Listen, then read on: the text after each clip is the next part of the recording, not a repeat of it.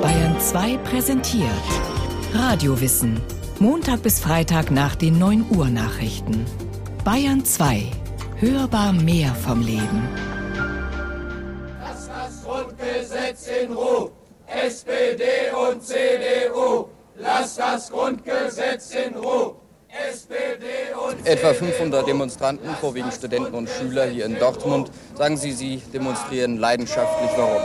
Ja, ich demonstriere nicht leidenschaftlich, ich demonstriere durchaus rational begründet, weil mir scheint, dass durch die bevorstehende Notstandsgesetzgebung äh, der Anfang für eine erneute Diktatur in Deutschland gelegt werden soll. Und bei Ihnen? Das ist bei mir genau dasselbe. Keine ich eigene möchte, Meinung dazu. Ich möchte nicht ein zweites Griechenland hier haben. Ich habe den Krieg zwar nicht miterlebt, aber ich habe mir allerhand darüber erzählen lassen. Ich war sehr lange bei der Bundeswehr und glaube, dass ich deswegen besonders gut beurteilen kann, warum und wie das aussehen wird vor allem. Und glaube, fühle mich deswegen verpflichtet, mich so zu verhalten.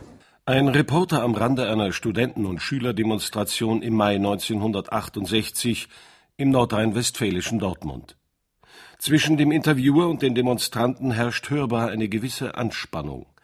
Zwei Parteien begegnen sich, die wenig Verständnis füreinander aufbringen. Anspannung und Unruhe haben fast das gesamte Land ergriffen. Überall. In mittleren wie in großen Städten der Bundesrepublik finden in den Maitagen des Jahres 1968 ähnliche Demonstrationen, Kundgebungen und Aktionen statt. Es ist noch nicht lange her, dass Studenten der Westberliner und anderer Universitätsstädte einige der im Grundgesetz garantierten Grundrechte entdeckt und mit Leben erfüllt haben, nämlich alle Deutschen haben das Recht, sich ohne Anmeldung oder Erlaubnis friedlich und ohne Waffen zu versammeln. Grundgesetz Artikel 8 Absatz 1. Sie haben davon in ihren Universitäten Gebrauch gemacht, sind über den Campus gezogen und bald auch auf die großen Plätze der Städte, denn jeder hat das Recht, seine Meinung in Wort, Schrift und Bild frei zu äußern und zu verbreiten und sich aus allgemein zugänglichen Quellen ungehindert zu unterrichten. Grundgesetz Artikel 5 Absatz 1. Zuerst ging es den Studenten bei ihren Kundgebungen, Demonstrationen, Go-ins, Teach-ins und Sit-ins um den Zustand der Universität und des Bildungswesens in Deutschland. Dann rückte der Krieg in Vietnam ins Zentrum des Interesses. Die Studenten ergriffen gern und eifrig die Möglichkeiten, die ihnen das Grundgesetz von 1949 bot. Vier Jahre nach dem Ende des Krieges war eine freiheitliche Verfassung geschaffen worden. Die Politiker, die sie entwarfen, hatten vor allem eines im Sinn aus den Erfahrungen der nationalsozialistischen Diktatur zu lernen. Gleiche und ungeteilte Bürgerrechte sollten in der Verfassung verankert werden. Und die demokratische Verfassung sollte krisenfest sein. Denn Hitler hatte die demokratische Reichsverfassung der Weimarer Republik aus dem Jahr 1919 auf legalem Weg, sozusagen mit ihren eigenen Mitteln beseitigt. Mit Hilfe des Notverordnungsrechtes, das ihm der Artikel 48 eben dieser Weimarer Reichsverfassung an die Hand gegeben hatte. Nur einen knappen Monat nach der Wahl zum Reichskanzler ließ Hitler unter Berufung auf diesen Artikel die Verordnung des Reichspräsidenten zum Schutz von Volk und Staat beschließen. In ihr wurden sämtliche bürgerlichen Grundrechte bis auf weiteres, wie es hieß, außer Kraft gesetzt. Das Ende der Weimarer Demokratie war dadurch besiegelt. Beim ersten Verfassungskonvent nach Ende des Krieges in Herrenchiemsee sahen die Mütter und Väter des Grundgesetzes noch Notstandsregelungen vor. Doch bei der Konzeption des Grundgesetzes im Parlamentarischen Rat setzte sich die Meinung durch, unter allen Umständen eine missbrauchbare Notstandsregelung zu vermeiden, worauf auch die alliierten Sieger und Besatzungsmächte drängten. Nach wie vor standen große Kontingente alliierter Truppen in der Bundesrepublik. Es galten alliierte Vorbehaltsrechte. Sie waren Ausdruck eines vorsichtigen Abwartens, ob Westdeutschland tatsächlich eine stabile demokratische Entwicklung nehmen würde. Die Souveränität der Bonner Regierung war durch das Besatzungsstatut empfindlich eingeschränkt.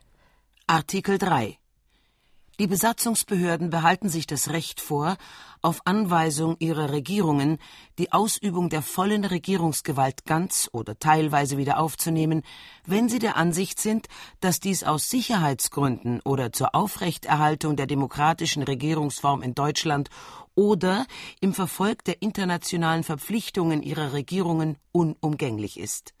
Doch dann wurde die Bundesrepublik innerhalb kürzester Zeit zum wichtigen Verbündeten der Westmächte und die Regierung von Konrad Adenauer machte ihren Anspruch nach voller Souveränität geltend.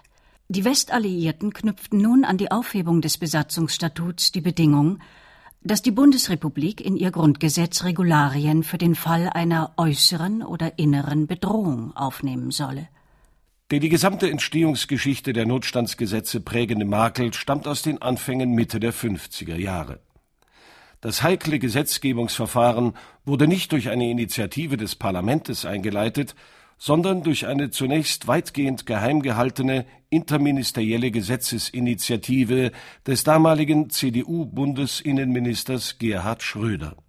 Der Entwurf sah die Einfügung eines Artikels 115a über den Ausnahmezustand in das Grundgesetz vor.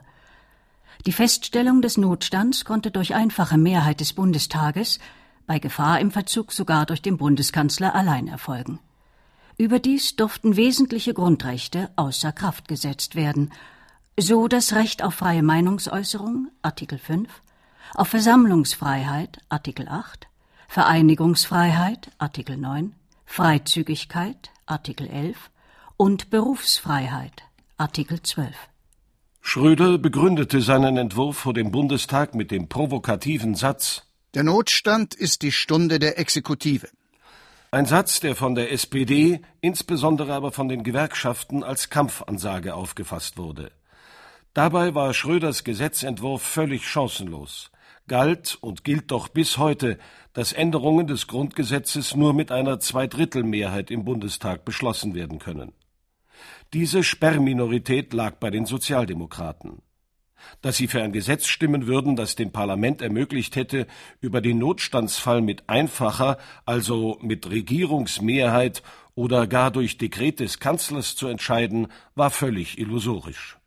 Der CSU-Mann Hermann Höcherl, ab Ende 1961 Schröders Nachfolger als Bundesinnenminister, ging das Projekt realistischer an. Er setzte darauf, die Ablehnungsfront von SPD und Gewerkschaften aufzubrechen.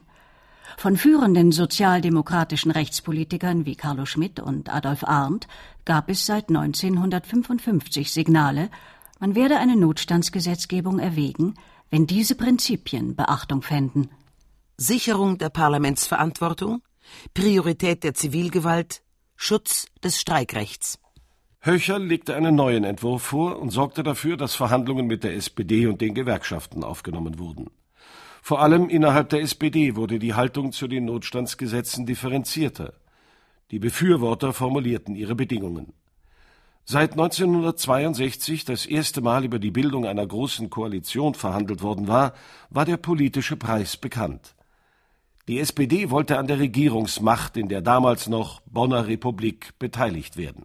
Nur Inwieweit würde die Gestaltung der geplanten Gesetze von den neuen politischen Partnern wirklich offen verhandelt werden? Im Mai 1966 war die Existenz von seit 1962 geheim gehaltenen sogenannten Schubladengesetzen definitiv bekannt geworden. Geheim gestempelte Ausgaben des Bundesgesetzblattes, die bereits in den Tresoren der Länderbehörden und Verwaltungsbehörden bereitlagen, mit Ausführungsbestimmungen für die noch nicht beschlossenen Gesetze. Denn auch unter den Innenministern Höcherl und Lücke wurde die Gesetzgebung weiterhin als Verschlusssache und Angelegenheit der Exekutive behandelt. Im Oktober 1966 fand im atombombensicheren Bunker der Bundesregierung in der Eifel vier Tage lang die NATO-Stabsübung Falex 66 statt. Simuliert wurde ein Angriff der Sowjetunion auf Jugoslawien. Mit von der Partie war eine Regierungsmannschaft, in der Innenminister Lücke die Rolle von Bundeskanzler Üb spielte. Dazu ein bundesdeutsches Notparlament, zusammengestellt nach den Vorgaben der noch nicht verabschiedeten Notstandsgesetze. Von solchen Details freilich drang damals nichts nach außen. Im unverbindlichen Telefoninterview, das der Notparlamentspräsident der CDU-Bundestagsabgeordnete Ernst Bender dem Rundfunk gab ist ein wenig ungewohnt alles. Es ist äh, weitaus weniger, weniger dramatisch, als man es, äh, soweit wir Nachrichten von draußen kriegen, offenbar in manchen Zeitungen steht. Man kann es ganz gut aushalten, wenn man sich, sich einlebt. Es gibt hier und da also Kleinigkeiten, aber die halte ich also für ganz unwesentlich. Die, die äh, Tragungsmöglichkeiten, die technischen Dinge werden äh, vielleicht auch noch verbessert werden müssen. Aber im Ganzen würde ich sagen, also das es geht so nicht. Es kracht manchmal hier und da noch ein bisschen in der Maschinerie, aber es geht. Die FDP, wenig später Oppositionspartei, spottete, bei Fallex 66 sei die Große Koalition als Bunkerkoalition geschmiedet worden. Waren doch auch Abgeordnete der SPD mit von der Partie. Sie bekamen den Eindruck vermittelt, im Notstandsfall mitentscheiden zu können was den Befürwortern der Notstandsgesetze innerhalb der SPD entscheidenden Auftrieb gegeben haben soll. Als es zwei Monate später, am 1. Dezember 1966, zur Großen Koalition kam, hatte sich in der Öffentlichkeit ein beträchtliches Misstrauen gegen das Projekt aufgebaut. Der frisch gewählte Kanzler der Großen Koalition, Kurt Georg Kiesinger von der CDU, ging in seiner Regierungserklärung darauf ein. In dieser Koalition, meine Damen und Herren, werden keine Macht und Pfründen zwischen Parteien geteilt, keine Missstände vertuscht und die Kräfte des parlamentarischen Lebens nicht durch Absprachen hinter den Kulissen gelähmt werden, wie es hier mit dem Schlagwort Proporzdemokratie unterstellt wird. Die Opposition wird alle parlamentarischen Möglichkeiten haben, ihre Auffassung zur Darstellung und zur Geltung zu bringen. Pharisäer, probt den Notstand, denn jetzt geht er leicht von der Hand in den Mund. Was uns bisher zu Gebot stand an Gesetzen für den Notstand hätte nicht gereicht. Das undurchschaubare Handeln der Bonner Politiker in Sachen Notstandsgesetze hatte schließlich auch das politische Kabarett auf den Plan gerufen. So nahm sich die Münchner Lach- und Schießgesellschaft kurz nach dem Bekanntwerden der Schubladengesetze des Themas Notstandsgesetze an.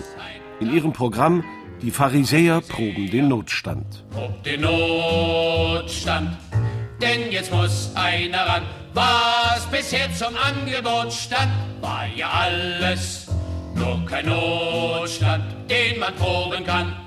Alle Mann. Stopp! Stopp! Was soll die Säule in der Bühnenmitte? Bühnenbild. Was soll die Säule? Das ist ein Sockel, keine Säule. Er stellt den Rechtsstaat dar. Vielmehr den Sockel für den Rechtsstaat. Den Rechtsstaat haben wir erst im Entwurf. Er steht im Weg. Äh, nein, macht ihn kürzer, sägt ihn ab. Ich halte ihn für überflüssig. Gut, der Sockel wird gestrichen.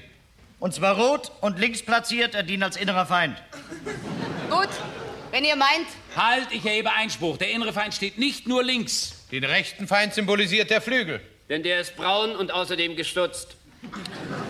Steht rechts ein Feind und links ein Feind, sind rechts und Mitte stets geeint. Und nun zum Stück. Die Situation ist klar. Wir proben den Notstand. Was seid ihr? Pharisäer. Gut, dann seid es auch. Spielt mir die Heuchelei noch selbstgerechter. Eine in Deutschland noch nie dagewesene breite Bewegung entstand.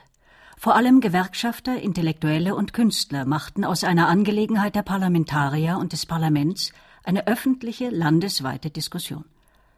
Erstmals in der Geschichte der deutschen Demokratie wurden Bürgerinnen und Bürger ganz detailliert mit Fragen der Verfassungsentwicklung befasst. An den Aktionen gegen die Gesetze beteiligten sich auch die Studenten.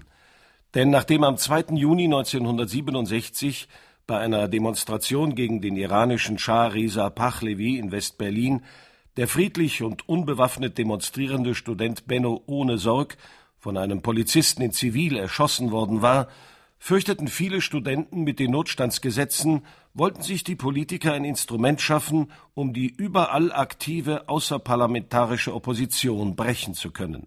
Im Frühjahr 1968 einigten sich CDU, CSU und SPD auf eine gemeinsame Vorlage und einen Terminplan für die Verabschiedung der Gesetze. Daraufhin rief das Kuratorium Notstand der Demokratie die Gegner zum Sternmarsch nach Bonn auf. Er wurde zur bis dahin größten Demonstration in der Geschichte der Bundesrepublik. Über 60.000 Menschen versammelten sich am 11. Mai 1968 im Bonner Hofgarten. Zu ihnen sprach unter anderem der Schriftsteller Heinrich Böll. Als Person, aufgrund meiner Erfahrungen mit verschiedenen Notständen der deutschen Geschichte, bin ich der Überzeugung, dass Notstände, was ja bedeutet Krieg oder Bürgerkrieg, durch Gesetze nicht zu regeln sind. Das Bösartige an dieser Gesetzesvorlage ist außerdem, dass ihre letzte Fassung bis vor wenigen Tagen fast geheim gehalten dass die Öffentlichkeit fast gar nicht informiert wurde. Das Gesetz, das Gesetz erscheint den meisten Bürgern dieses Staates als eine Art Verkehrsregelung bei Naturkatastrophen, während es, während es in Wahrheit während es in Wahrheit fast alle Vollmachten für eine fast totale Mobilmachung enthält. Der friedliche Marsch der 60.000 nach Bonn und die vielen landesweiten Proteste von weiteren 100.000 Menschen im Mai 1968 waren ein letztes Aufbäumen der Gegner. Am 30. Mai 1968 beschloss der Bundestag mit der vorgeschriebenen Zweidrittelmehrheit die Notstandsgesetze. Gegen die Stimmen der FDP-Opposition und von 53 SPD-Abgeordneten. In der maßlosen Enttäuschung, sie nicht verhindert zu haben, sind die Erfolge der Bürgerbewegung zunächst untergegangen. Dabei hatte ihr jahrelanger öffentlicher Widerstand dafür gesorgt, dass das ursprünglich geplante Gesetz deutlich abgeschwächt wurde. Der kundigste, unermüdliche und schärfste Kritiker des Gesetzgebungsverfahrens von Anfang an, der Jurist und Politologieprofessor Jürgen Seifert, zog 1998, 30 Jahre nach der Verabschiedung, das Resümee so schlimm ist es nicht gekommen, weil den Notstandsgesetzen die größten Giftzähne schon vor ihrer Verabschiedung gezogen wurden. Ursprünglich wollte die Regierung ein Notverordnungsrecht haben, wie einst der Reichspräsident der Weimarer Republik. Die Regierung hätte dann bei Bedarf ganz ohne das Parlament regieren können. Durchgesetzt wurde aber ein gemeinsamer Ausschuss aus Bundestag und Bundesrat, der im Notstand die Entscheidungen fällt auch die Entscheidung über den Eintritt des Verteidigungsfalles. Den gemeinsamen Ausschuss, das Notparlament, hat die SPD gegenüber der CDU-CSU durchgesetzt, weil sie aus den eigenen Reihen, von den Gewerkschaften und der außerparlamentarischen Bürgerbewegung unablässig daran erinnert wurde, dass das Gefüge eines demokratischen Staates auch in Krisensituationen weitmöglichst erhalten bleiben muss.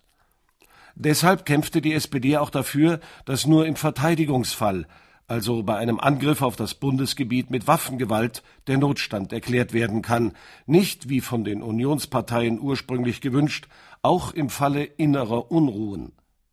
Zwar können bestimmte Maßnahmen wie etwa Dienstverpflichtungen von Männern und Frauen auch im nicht genau definierten Spannungsfall durchgeführt werden, den aber muss zunächst der Bundestag mit einer Zweidrittelmehrheit feststellen.